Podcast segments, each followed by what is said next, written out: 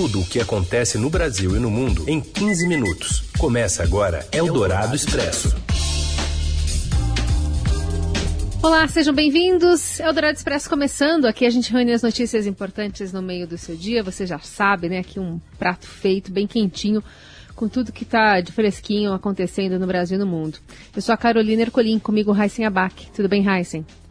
Oi, Carol, boa tarde para você, para os ouvintes que nos acompanham no FM 107,3 Eldorado ou então em podcast. Vamos aos destaques desta quarta, dia 5 de maio. Ex-ministro da Saúde Nelson Teich diz à CPI da Covid que pediu demissão por falta de autonomia e pressão do presidente da República para o uso da cloroquina. Jair Bolsonaro ameaça baixar decreto contra o isolamento social na pandemia e afirma que não poderá ser contestado por nenhum tribunal. E ainda os números inflados do Ministério da Saúde sobre as vacinas disponíveis e as homenagens ao ator Paulo Gustavo, vítima da Covid. É o Dourado Expresso. Tudo o que acontece no Brasil e no mundo em 15 minutos. A CPI da Covid abriu os trabalhos às 10h30 da manhã com uma homenagem ao ator Paulo Gustavo, que morreu ontem à noite vítima da doença. Na sessão desta quarta está sendo ouvido o ex-ministro da Saúde, Nelson Teich, que sucedeu Luiz Henrique Mandetta e ficou menos de um mês no cargo. Logo, no início do depoimento, Taish disse que pediu para sair em razão da falta de autonomia e das pressões para o uso da cloroquina sem um estudo científico clínico comprovar a eficácia do medicamento contra a Covid. Lamentavelmente, a minha passagem no Ministério foi curta. As razões da minha saída do Ministério são públicas. Elas devem basicamente à constatação de que eu não teria autonomia e liderança que imaginava indispensáveis ao exercício do cargo. Essa falta de autonomia ficou mais evidente em relação às divergências com o governo quanto à eficácia e extensão do uso do medicamento cloroquina para o tratamento do Covid-19. Enquanto minha convicção pessoal, né, baseada nos estudos que naquele momento não, era, não, não existia evidência de eficácia para liberar, existia um entendimento diferente por parte do presidente, que era amparado na opinião de outros, outros profissionais, até do Conselho Federal de Medicina, que naquele momento autorizou a extensão do uso. E isso aí foi, foi o que motivou a minha saída, né? O relator da CPI, senador Renan Calheiros, quis saber da indicação de Eduardo Pazuello para ser o número dois da pasta. Com a saída de Taixe, o general ficou ministro. Nelson Taixe disse que a nomeação participou, partiu do presidente Bolsonaro, mas afirmou inicialmente que Pazuello lhe pareceu adequado para o cargo de secretário executivo da pasta. Ele foi indicado para mim pelo presidente. Embora ele não tivesse a experiência em saúde, eu contava que, sob a minha orientação, ele executasse de forma adequada o que fosse definido na minha estratégia de planejamento. Em algum momento dessas tratativas, Vossa Excelência resistiu à indicação do secretário executivo como ministro? Eu parei para pensar, eu conversei com ele, ouvi, ouvi o, o que ele tinha para falar, ouvi da experiência dele, ouvi os pontos que ele colocou. E me pareceu que naquele momento, onde eu precisava ter uma agilidade muito grande na parte de distribuição, de para ajudar ali a, o, o problema que a gente tinha de API, de respirador, de tudo, me pareceu que ele poderia é, atuar bem. Agora, o fato de tê-lo nomeado não significa que ele iria continuar caso não performasse bem. A CPI da Covid começou de maneira errada e sem um plano de trabalho para rastrear os recursos federais enviados a estados e municípios. A avaliação é do senador Eduardo Girão, do Podemos do Ceará, que se diz independente como membro da comissão. Em entrevista à Rádio Eldorado, ele alegou que a CPI não pode se transformar em palanque para a eleição de 2022 para Girão estaria ocorrendo uma tentativa de blindagem de governadores e prefeitos nas investigações. E eu acredito que, já que nós estamos fazendo uma CPI, não vamos fazer uma CPI para gerar fígado para poucos e jogar pizza para muitos, né? Então, a gente não pode esquecer que são dois requerimentos que fizeram essa CPI ocorrer. Um do senador Randolph Rodrigues, que foca apenas em eventuais omissões e erros do governo federal. E o meu pedido, que também foca no governo federal, em eventuais erros e omissões, mas inclui as centenas de bilhões de reais de verbas federais enviadas para estados e municípios. Eduardo Girão admitiu que a revelação na CPI de uma carta do ministro Luiz Henrique Mandetta a Jair Bolsonaro pode trazer novos elementos para a investigação. No documento publicado na íntegra no portal do Estadão, o ex-ministro faz alertas ao presidente e cobra uma mudança de postura diante da pandemia. O senador Eduardo Girão disse que pretende ouvir outras versões sobre as divergências entre Mandetta e Bolsonaro. É importante que a gente chame outras pessoas para fazer essa, é, é, é, esse confronto de, de opiniões, para a gente não ficar apenas com uma versão, né? para que a gente não possa fazer aqui um pré-julgamento. Então, é, eu acredito que essa carta, que foi amplamente divulgada, ela pode trazer alguns elementos é, para que a gente tenha, para puxar o fio da meada, né? Trazer aí outros, é, outras autoridades, quem sabe, é, do governo federal que possam esclarecer é, essa situação que foi gerada naquele início da pandemia. Entre as autoridades citadas no depoimento do ex-ministro da Saúde, Eduardo Girão afirmou que poderá votar a favor das convocações do vereador Carlos Bolsonaro e do ministro da Economia Paulo Guedes. No depoimento, Mandetta, ontem, na abertura dos trabalhos, citou a presença do filho do presidente em reuniões com ministros que trataram de, do combate à pandemia. O ex-ministro também disse que Guedes não ajudou no enfrentamento à pandemia e o chamou de intelectualmente desonesto. Enquanto acontece a CPI, o presidente Bolsonaro continua criticando as medidas de isolamento social adotadas é, por governadores. Nesta quarta-feira, ele disse que, inclusive durante um evento no Palácio do Planalto, na Semana das Comunicações, que avalia editar um decreto para garantir a liberdade de culto de poder trabalhar e o direito de ir e vir. De acordo com o presidente, a medida não poderá ser contestada por nenhum tribunal. Nas ruas, já se começa a pedir por parte do governo que ele baixe um decreto. E se eu baixar um decreto, vai ser cumprido. Não será contestado por nenhum tribunal, porque ele será cumprido. E o que constaria no corpo desse decreto? Constariam os incisos do artigo 5 da Constituição. O Congresso ao qual integrei, tenho certeza que estará ao nosso lado. O povo ao qual nós, executivo e parlamentares, deve lealdade absoluta, obviamente estará ao nosso lado. Quem poderá contestar o artigo 5 da Constituição?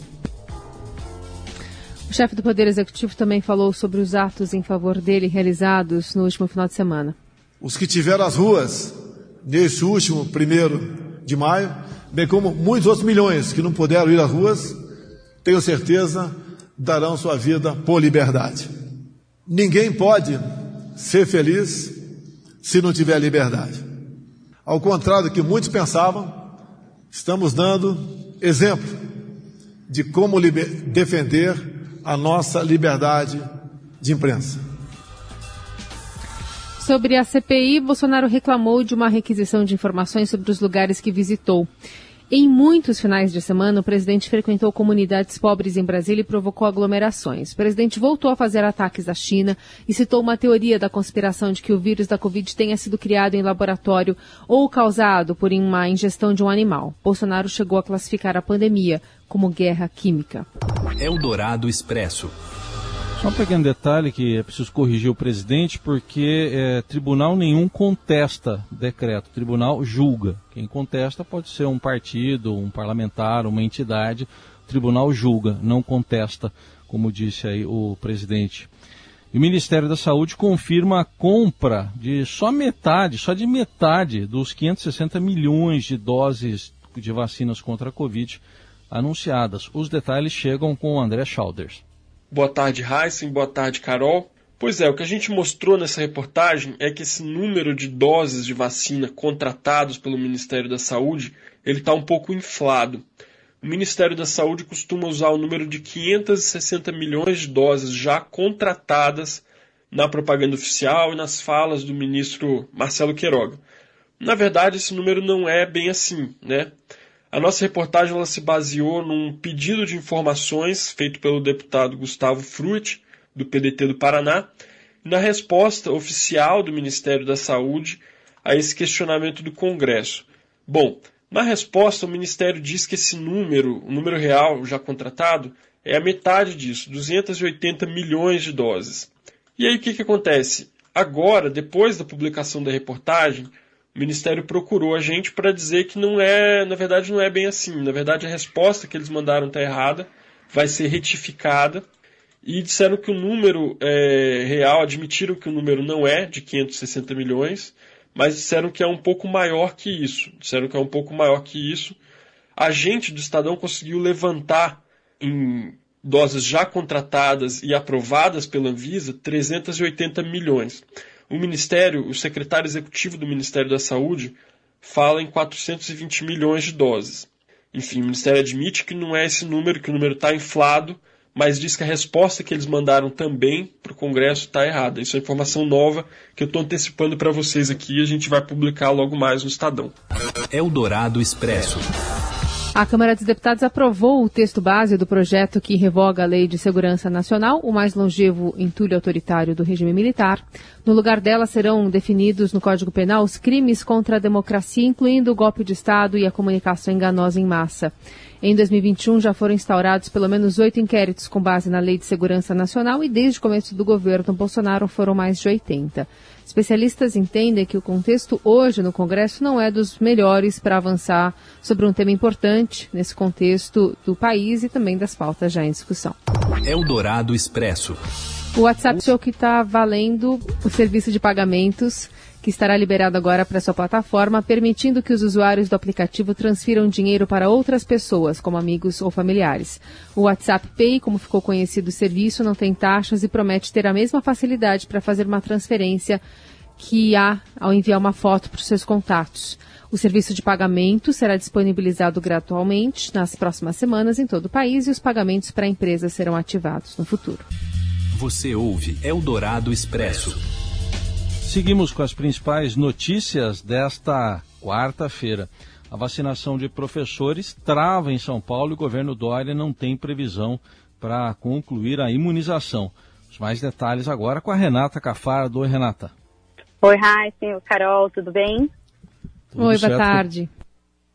É, gente, realmente a, a vacinação dos professores ainda não tem qualquer previsão para continuar, né? A gente já vacinou, o Estado já vacinou até agora professores que têm acima de 47 anos, já vacinou cerca de 320 mil dos 350 mil que teriam que ser vacinados, ou seja, já poderia avançar né, no calendário, mas não há previsão. A gente tem questionado, está dando questionado há dias, há semanas, o governo, e a resposta é sempre que há uma escassez de vacina e ainda não se pode andar com esse calendário.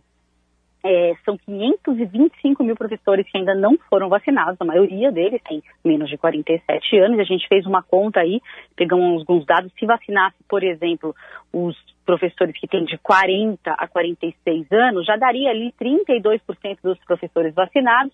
Juntando com os outros 40% que já foram, já dava mais de 70% aí da vacinação, o que ajudaria muito na volta às aulas presenciais, né? Porque é, os professores do país todo têm pedido, e é algo assim que a sociedade até concorda, né, é, Raíssa Carol, de vacinar os professores, mas é uma, é uma discussão tão difícil, né, tão injusta de dizer quem, quem deve vir primeiro, porque a grande questão mesmo é que não temos vacina suficiente no país, e aí você fica, hoje mesmo a gente sabe que o, que o governador está anunciando em coletiva é, a, a, vacinação da, das pessoas com comorbidades, e os especialistas, eu até conversei nessa matéria com uma infectologista que foi, foi por muito tempo no Ministério da Saúde, do Plano Nacional de Imunização, e ela disse que não se deve vacinar outras prioridades, como mesmo os professores, antes das comorbidades.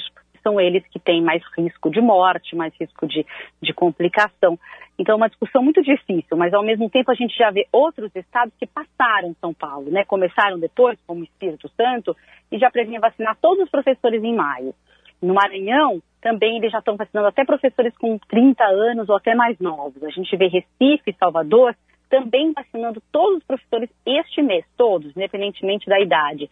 É claro que tem menos professores nessas, nessas cidades, nessas capitais, nesses estados, mas a vacina também é proporcional pela sua população e, consequentemente, pela, pela quantidade de professores. Né? São Paulo tem aí 875 mil professores, precisariam de cerca de 1 milhão e 800 mil doses, porque são duas doses para cada um, é bastante coisa. Nesses estados que eu citei, Espírito Santo tem 47 mil professores, em Salvador tem o que 15 mil professores.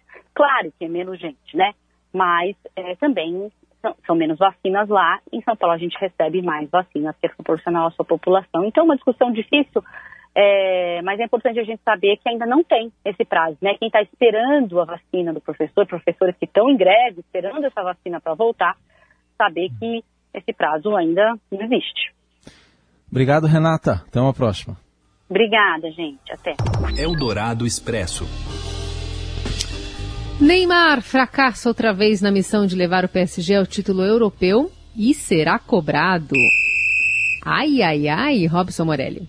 Olá, amigos. Hoje eu quero falar da eliminação do PSG e do Neymar, consequentemente. Né? O Neymar vai ter que começar tudo de novo, a sua campanha, a sua caminhada para tentar ganhar uma Liga dos Campeões com o time francês. O time francês que já ganhou a liga não é o PSG, é o Olympique de Marselha, lá nos anos 90. O PSG ainda não tem uma conquista.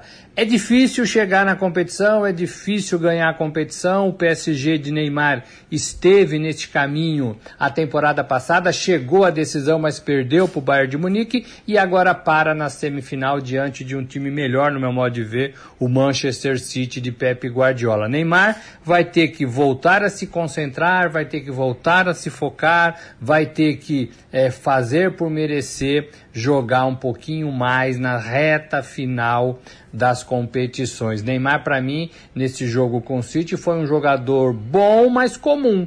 É, inteligente, mas comum. Com muita vontade, mas comum. Não fez nada além é, de um bom futebol, de um bom jogador. É, e, é, e se espera um pouco mais dele ele vai ter que melhorar isso, sobretudo nas retas finais. Isso também tem acontecido quando ele veste a camisa da seleção brasileira. Em jogos de meio de, de torneios, ele vai muito bem, mas quando chega nas fases decisivas, que o time precisa de fato de uma reação dele, de partidas melhores, ele joga como qualquer outro jogador do time. É do craque que se espera mais e Neymar não conseguiu levar o seu PSG a final da Liga dos Campeões. É isso, gente. Falei, um abraço a todos, valeu. Eldorado Expresso. O Brasil voltou a ultrapassar a marca de 3 mil mortes diárias pela Covid-19. Ontem foram registrados 3.025 óbitos, elevando o total a quase 412 mil. Uma dessas mortes foi a do ator e humorista Paulo Gustavo, aos 42 anos. Artistas e amigos lamentaram a morte do criador da Dona Hermínia e de outros personagens inesquecíveis.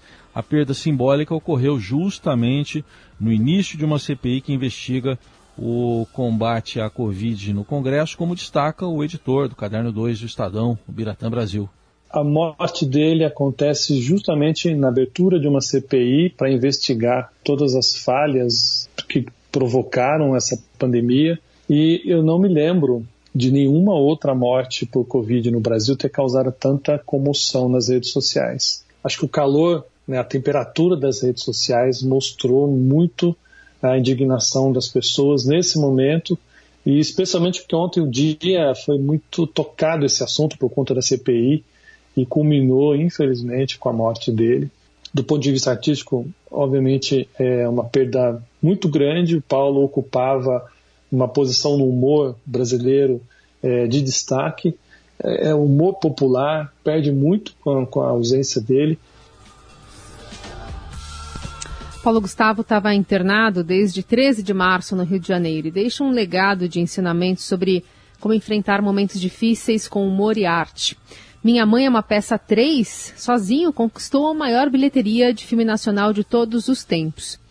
E após a morte de Paulo Gustavo ser anunciada, o padre Júlio Lancelotti revelou que o humorista havia contribuído com mais de um milhão e meio de reais para a construção de um centro de tratamento de câncer. Em 2017, após as obras começarem, o humorista voltou a doar mais uma quantia para ajudar na causa. enquanto essa vacina tão esperada não chega para todo mundo, é bom lembrar que contra o preconceito, a intolerância, a mentira, a tristeza, já existe vacina. É o afeto, é o amor. Então diga quanto você ama quem você ama. Mas não fica só na declaração, não, gente. Ame na prática, na ação. Amar é ação, amar é arte. Muito amor, gente. Até logo. E é com essa mensagem, né, de um especial de fim de ano da Rede Globo, protagonizado nessa parte pelo Paulo Gustavo, com essa mensagem tão calha tão bem, né, para esses nossos momentos. A gente encerra o Eldorado Expresso desta quarta-feira. Valeu, Heisen. Valeu, Carol. Gente, obrigado pela companhia. Até amanhã. Você ouviu Eldorado Expresso tudo o que acontece no Brasil e no mundo em 15 minutos.